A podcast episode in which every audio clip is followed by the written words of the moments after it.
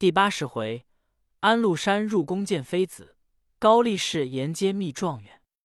词曰：幸得君王带笑看，莫偷安。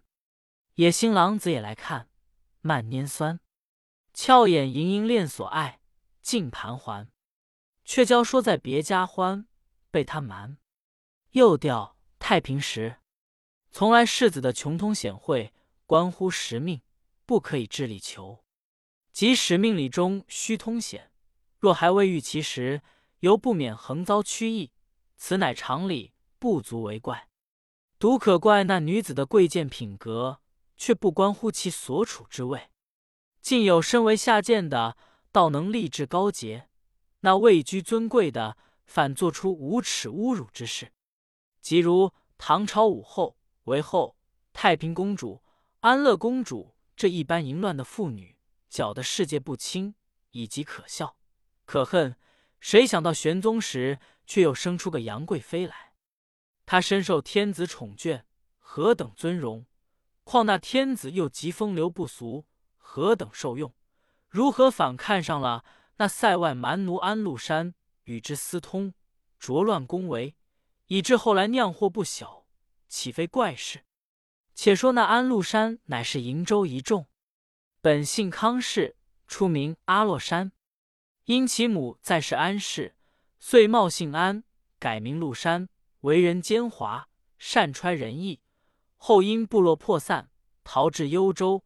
头托节度使张守圭麾下，守圭爱之，以为养子，出入随侍。一日，守圭洗足，禄山侍侧，见守圭左脚底有黑痣五个，因注视而笑。守珪道：“我这五黑痣，使者以为贵相，汝何笑也？”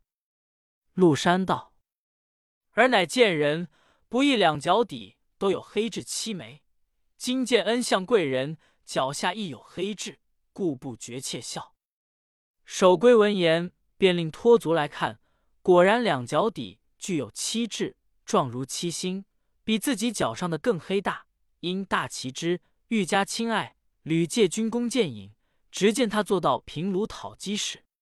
时有东夷别部西契丹作乱犯边，守规袭令安禄山督兵征讨，禄山自恃强勇。不依守规方略，率兵亲进，被西契丹杀得大败亏输。原来张守珪军令最严明，诸将有违令败绩者，必按军法。陆山祭拜，便顾不得养子情分，一面上书奏文，一面将陆山提至军前正法。陆山临行，对着张守珪大叫道：“大夫欲灭贼，奈何轻杀大将？”守规状其言，即命缓刑，将他借送京师，后指定夺。陆山会主内侍们于玄宗面前说方便。当时朝臣多言陆山丧失失律，法所当诛，且其貌有反相，不可留为后患。玄宗因先入内侍之言，竟不准朝臣所奏，降旨赦陆山之死，仍复平卢元任，戴罪立功。陆山本是极乖巧善妹，他向在平卢，凡有玄宗左右偶至平卢者，皆后录之。于是玄宗耳中常常闻得称誉安禄山的言语，遂欲信其贤，吕家升擢，官至瀛州都督、平卢节度使。至天宝二年，召之入朝，留京侍驾。陆山内藏奸角，外貌假装愚直。玄宗信为真诚。宠遇日隆，得以飞时夜见，宫苑严密之地，出入无尽。一日，陆山觅得一只最会人言的白鹦鹉，置之金丝笼中，欲献与玄宗。文驾幸御苑，因便携至院中来。正与玄宗同着太子在花丛中散步，陆山望见，将鹦鹉笼儿挂在树枝上，屈步向前朝拜，却故意只拜了玄宗。更不拜太子。玄宗道：“卿何不拜太子？”陆山假意奏说：“臣愚不知太子是何等官爵，可使臣等就当至尊面前谒拜。”玄宗笑道：“太子乃储君，岂论官爵？朕千秋万岁后，继朕为君者，卿等何得不拜？”陆山道：“臣愚向只知皇上一人，臣等所当尽忠报效，却不知更有太子当一体进士。”玄宗回顾太子道：“此人普成乃尔。”正说间，那鹦鹉在笼中便叫道：“安禄山，快拜太子！”陆山方才望着太子下拜，拜毕，即将鹦鹉挟至御前。玄宗道：“此鸟不但能言，且晓人意，卿从何处得来？”陆山扯个谎道：“臣前征西契丹至北平郡，梦见先朝已故名臣李靖向臣所食，臣因为之设计。当祭之时，此鸟忽从空飞至，臣以为祥瑞，取而养之。今已驯熟，方敢上线。”言未已，那鹦鹉又叫道：“且莫多言，贵妃娘娘驾到了。”陆山举眼一望，只见许多宫女簇拥着香车，冉冉而来。到的将近，贵妃下车，宫人拥至玄宗前行礼，太子也行礼罢。各就座位，陆山待遇退避，玄宗命且住着。陆山便也遥望着贵妃拜了，巩立阶下。玄宗指着鹦鹉对贵妃说道：“此鸟最能人言，又知人意。”因看着陆山道：“是那安禄山所敬，可复宫中养之。”贵妃道：“鹦鹉本能言之鸟，而百者不易得，况又能晓人意。”真家情也，即命宫女念奴收去养着。因问：“此即安禄山耶？现为何官？”玄宗道：“此儿本色外人，极其雄壮，向年归附朝廷，官拜平卢节度。朕爱其忠直，留京随侍。”因笑道：“他昔曾为张守圭养子，今日视朕，即如朕之养子耳。”贵妃道：“诚如圣谕，此人真所谓可而已。”玄宗笑道：“妃子以为可儿，便可辅之玩。”贵妃闻言，熟视陆山，笑而不答。陆山听了些言，即趋至阶前，向着贵妃下拜道：“臣儿愿母妃千岁。”玄宗笑道：“陆山，你的礼数差了。”欲拜母，先须拜父。陆山叩头奏道：“臣本胡人，胡俗先母后父。”玄宗顾视贵妃道：“即此可见其朴诚。”说话间，左右排上宴来。太子因有小病出狱，不耐久坐，先辞回东宫去了。玄宗即命陆山侍宴。陆山于奉商敬酒之时，偷眼看那贵妃的美貌，真个是。施之太赤，施粉太白；增之太长，减之太短。看来丰厚，却甚轻盈；即是娇憨，自饶温雅。寻以胡天胡地，果然倾国倾城。那安禄山久闻杨妃之美，惊呼的睹花容，十分欣喜。况又认为母子将来正好亲近，因遂怀下个不良的妄念。这贵妃又是个风流水性，他也不必以貌取人，只是爱少年喜壮士。见陆山身材充实，笔准丰隆，英锐之气可掬，也就动了个不次用人的邪心。正是色既不尽贵，也容又会淫。三郎推大度，二人已同心。话分两头，且不说安禄山与杨贵妃相亲近之事。且说，其实适当大比之年，礼部奏请开科取士，一面移席各州郡及举子来京应试。当时西蜀绵州有个才子，姓李，名白，字太白，原系西凉主李浩九世孙。其母孟长庚辛入怀而生，因以命名。那人生的天资敏妙，性格清奇，嗜酒丹诗，轻财狂侠。自号清廉居士，人见其有飘然出世之表，称之为李谪仙。他不求仕进，志欲遨游四方，看尽天下名山大川，尝遍天下美酒。先登峨眉，寄居云梦，后复隐于徂来山山竹溪，与孔朝父、韩准、裴政、张叔明、陶勉日夕酣饮，号为竹溪六艺。因闻人说湖州乌城酒极佳，遂不远千里而往，畅饮于酒肆之中，且饮且歌，旁若无人。市州司马吴云经过，闻狂歌之声，遣人询问。太白随口答诗四句道：“青莲居士谪仙人，酒肆逃名三十春。”湖州司马何须问？今宿如来是后身。吴云闻诗惊喜道：“原来李谪仙在此，闻名久矣，何幸今日得遇？”当下请至崖斋相叙，饮酒赋诗，流连了几时。吴云再三劝他入京取印。太白已进来科目一图，全无公道，亦不欲行。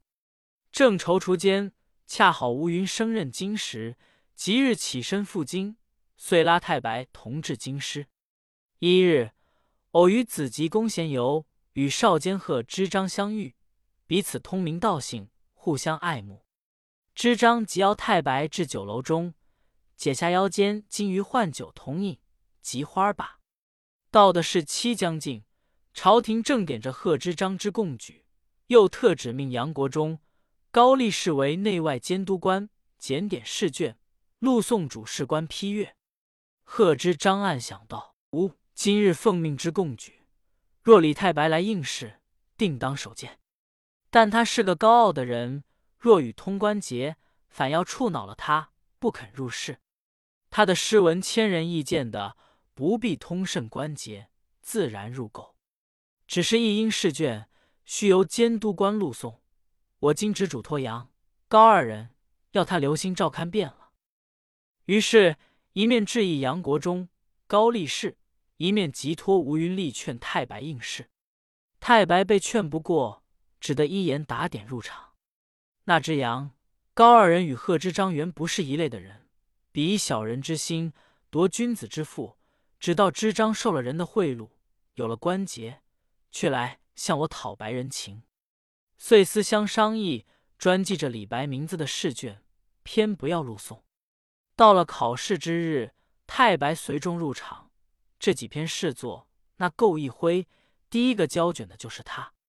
杨国忠见卷面上有李白姓名，便不管好歹，一笔磨倒道：“这等潦草的恶卷，何堪录送？”太白待欲争论。国中谩骂道：“这样举子，只好与我磨墨。”高力士插口道：“磨墨也不适用，只好与我脱靴。”喝令左右将太白扶出。正是文章无口，争论不得，勘探高才，横遭挥斥。太白出的场来，怨气冲天。吴云再三劝慰，太白立誓。若他日得志，定叫杨国忠磨墨，高力士脱靴，方出胸中恶气。这边贺知章在围中阅卷，暗中摸索，中了好些真才，直到李白必在其内。及至榜发，偏是李白不曾中得，心中十分疑讶。直待出为，方知为杨高二人所并，其事反因叮嘱而起。知章傲恨。自不必说，且说那榜上第一名是秦国珍，兄秦国模中在第五名，二人乃是秦叔宝的玄孙，少年有才，兄弟同多微科，人人称羡。至殿试之日，二人入朝对策，日方午，便交卷出朝，家人们接着行至吉庆坊，只听得锣鼓声喧，原来是走太平会的。一霎时。看的人拥挤将来，把他兄弟二人挤散。几只会儿过了，国珍不见了哥哥，连家人们也都不见，只得独自行走。正行间，忽有一童子叫声：“相公，我家老爷奉请，现在花园中相候。”国珍道：“是那个老爷。”童子道：“相公到彼便知。”国珍知道是那一个朝贵，或者为科名之事，有甚话说，因不敢推却。童子引他入一小巷，进一小门，行不几步，见一座绝高的粉墙，从墙边侧门而入，只见里面绿树参差，红樱绚烂，一条街径是白石子砌的，前有一池，两岸都种桃花杨柳，池畔彩鸢白鹤成对儿游戏，池上有一桥，朱栏委曲，走近前去，又进一重门。童子即将门锁了，内有一带长廊，亭中修竹千竿，映得廊檐碧翠。转进去是一座亭子，匾额上题着“四虚亭”三字，又写西周李白题。亭后又是一带高墙，有两扇石门，紧紧的闭着。童子道：“相公，且在此略坐，主人就出来也。”说罢，飞跑的去了。国珍想到此事谁家有这般好园亭，正在迟疑，只见石门忽起，走出两个青衣的侍女，看了国珍一看，笑盈盈的道：“主人请相公到内楼相见。”国珍惊讶道：“你主人是谁？如何却叫女使来相邀？”侍女也不答应，只是笑着把国珍引入石门。早望建化楼高耸，楼前花卉争妍。楼上又走下两个侍女来，把国珍簇拥上楼。只听得楼帘前笼中鹦鹉叫道：“有客来了。”国珍举目看那楼上排设极其华美，琉璃瓶、水晶帘，照耀得满楼光亮。桌上薄山炉内燃着龙涎妙香，氤氲扑鼻，却不见主人。忽闻侍女传呼夫人来，只见左壁厢一簇女士们拥着一个美人，徐步而出。那美人怎生模样？眼横秋水，眉扫春山，可怜杨柳腰，柔枝若柏，堪爱桃花面，艳色如憨。宝髻玲珑，恰称绿云高挽，绣裙稳贴，最一翠带轻垂。果然是金乌娇姿。真足称香闺丽质。国珍见了，急欲退避，侍女拥住道：“夫人正欲相会。”国珍道：“小生何人？敢轻与夫人敌面？”那夫人道：“郎君果系何等人？启通姓氏？”国珍心下惊疑，不敢实说，将那情字真字拆开，只说道：“姓于名真木，位列俊祥，是因春游。”被一童子误引入谭府，望夫人恕罪，速赐遣发。说罢，深深一揖。夫人还礼不迭，一双俏眼儿把国珍去着，见他仪容俊雅，礼貌谦恭，十分怜爱，便一步向前，伸出如玉的一只手，扯着国珍留坐。国珍逡巡退训道：“小生清皂相隔，蒙夫人不加呵斥，以为万幸。”何敢共坐？夫人道：“妾昨夜梦忆青鸾，飞及小楼。今日郎君至此，正应其兆。郎君将来定当大贵，何必过谦？”国珍只得坐下。侍女献茶毕，夫人即命看酒。国珍起身告辞。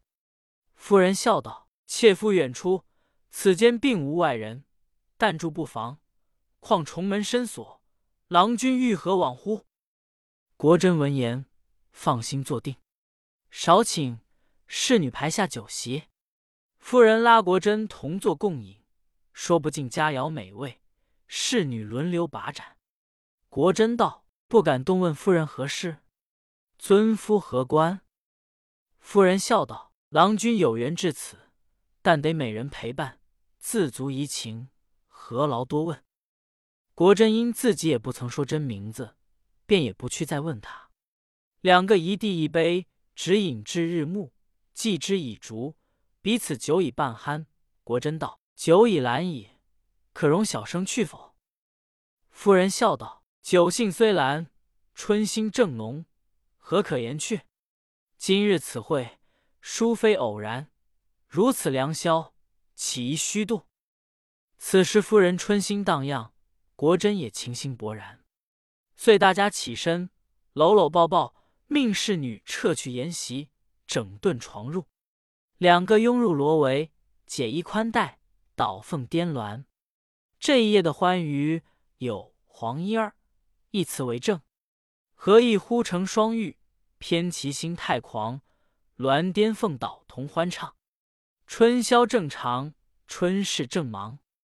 五更生怕鸡声唱，主情郎还图后会，恩爱莫相忘。二人云雨既毕，交颈而睡。至次日，夫人不肯就放国珍出来，国珍也恋恋不忍言别，流连了四五日。那只电视放榜，秦国真状元及第，秦国模中二甲第一，金殿转炉，诸进士毕集，单单不见了一个状元。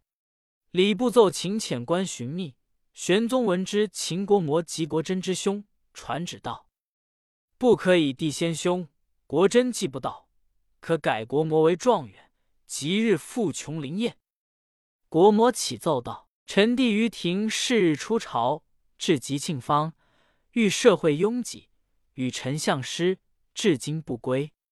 臣遣家童四处询问，未知踪迹。”臣心甚惶惑，今启吾皇破例垂恩，暂缓琼林赴宴之期，四臣弟到时补宴，臣不敢冒其科名。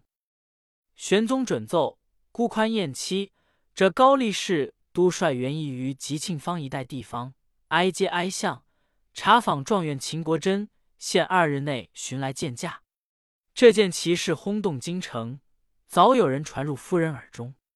夫人也只当做一件新闻，述与秦国珍道：“你可晓得外边不见了新科状元，朝廷插高太监沿路寻访，岂不好笑？”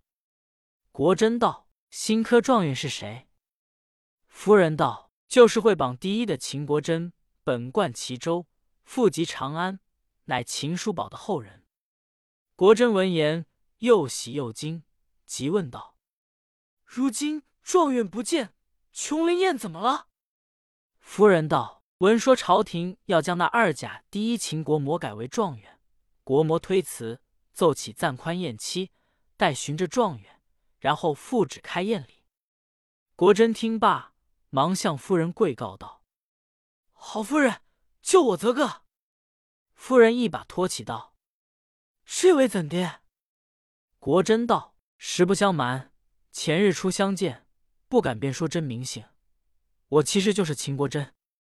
夫人闻说，呆了半晌，向国珍道：“你如今是殿员公了，朝廷现在追寻的紧，我不再留你，只得要与你别了，好不苦也。”一头说，一头便掉下泪来。国珍道：“你我如此恩爱，少不得要图后会，不必愁烦。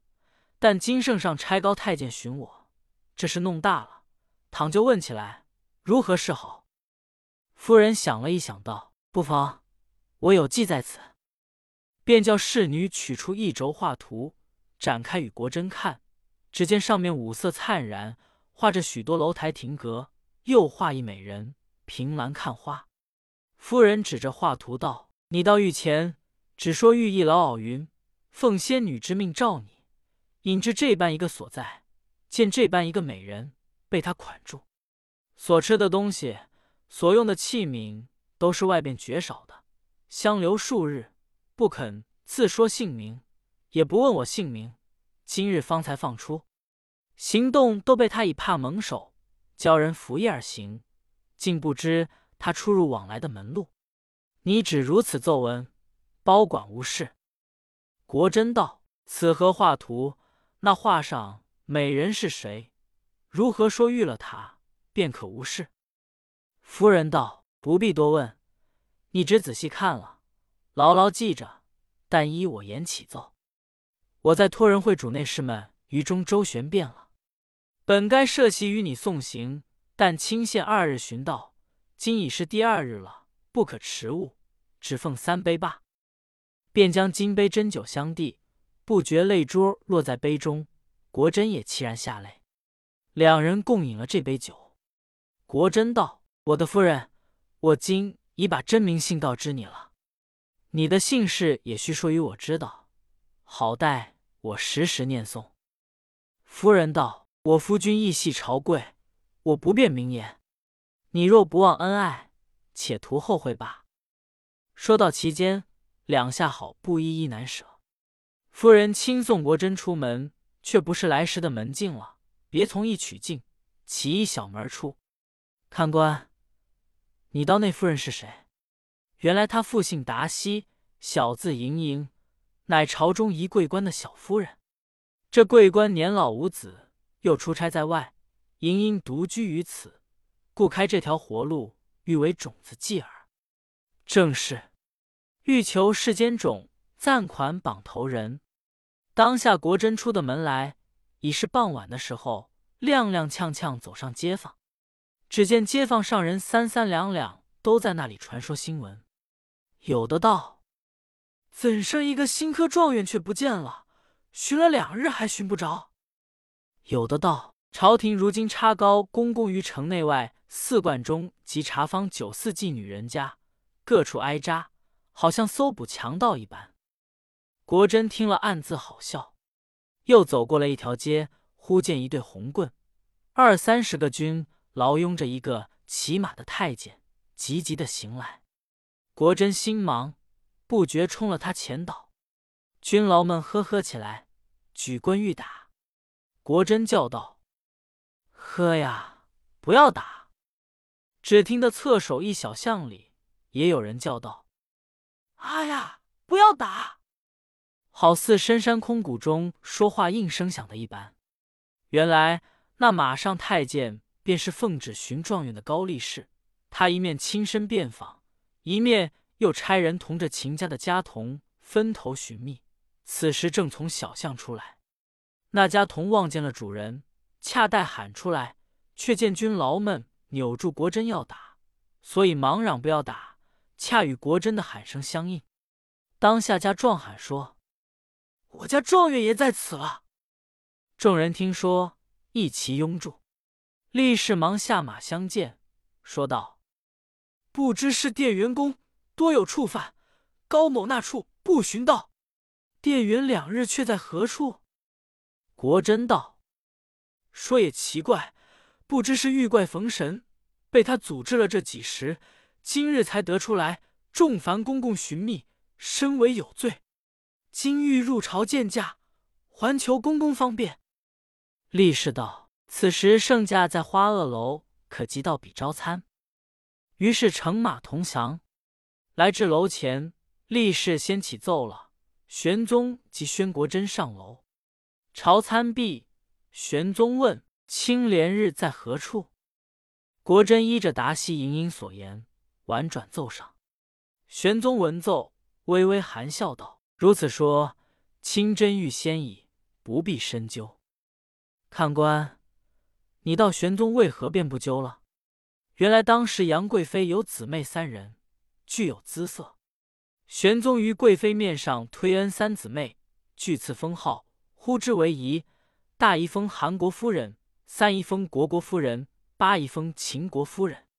朱姨每因贵妃宣召入宫，即与玄宗谐谑调笑，无所不至。其中为国国夫人更风流倜傥，玄宗常与相狎。凡宫中的服食器用，时蒙赐赖。又别赐地宅一所于吉庆坊，这夫人却甚多情，常勾引少年子弟到宅中取乐。玄宗颇亦闻之，却也不去管他。那达西莹莹之母曾在国国府中做针线养娘，故备知其事。这轴图画亦是府中之物，其母偶然携来与女儿观玩的。画上那美人及国国夫人的小像，所以。国珍照着画图说去，玄宗竟亦是国国夫人的所为，不便追究。那只却是盈盈的巧计脱卸。正是张公吃九里公醉，正六十二乘九当。当下玄宗传旨，状元秦国珍寄到，可即刻赴琼林宴。国珍奏道：“昨已蒙皇上改臣兄国模为状元，臣兄推辞不就，今起圣恩。”即次改定，数使臣不至，以弟先兄。”玄宗道：“亲兄弟相让，足征有爱。”遂命兄弟二人俱赐状元及第。国真谢恩赴宴，内侍系着两副宫袍、两对金花至琼林宴上宣赐。秦家昆仲好不荣耀。时已日暮，宴上四面张灯，诸公方才就席。从来说信院看花，荆轲却是赏灯。且御殿传金榜，状元忽有两个，真乃奇闻异事。次日，两状元率诸新贵赴阙谢恩。奉旨秦国模、秦国真俱为翰林承旨，其余诸人照例受职，不在话下。且说宫中一日赏花开宴，贵妃宣召国国夫人入宫同宴。玄宗见了国国夫人，想起秦国真所奏之语，遂乘贵妃起身更衣时，私向夫人笑问道：“三姨何得私藏少年在家？”那知国国夫人近日正勾引一个牵牛卫官的儿子藏在家中。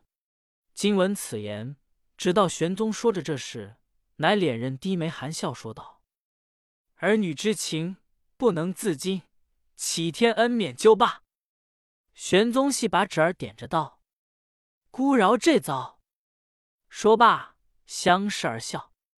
正是阿姨风骚，姨父石俏。大家认错，付之一笑。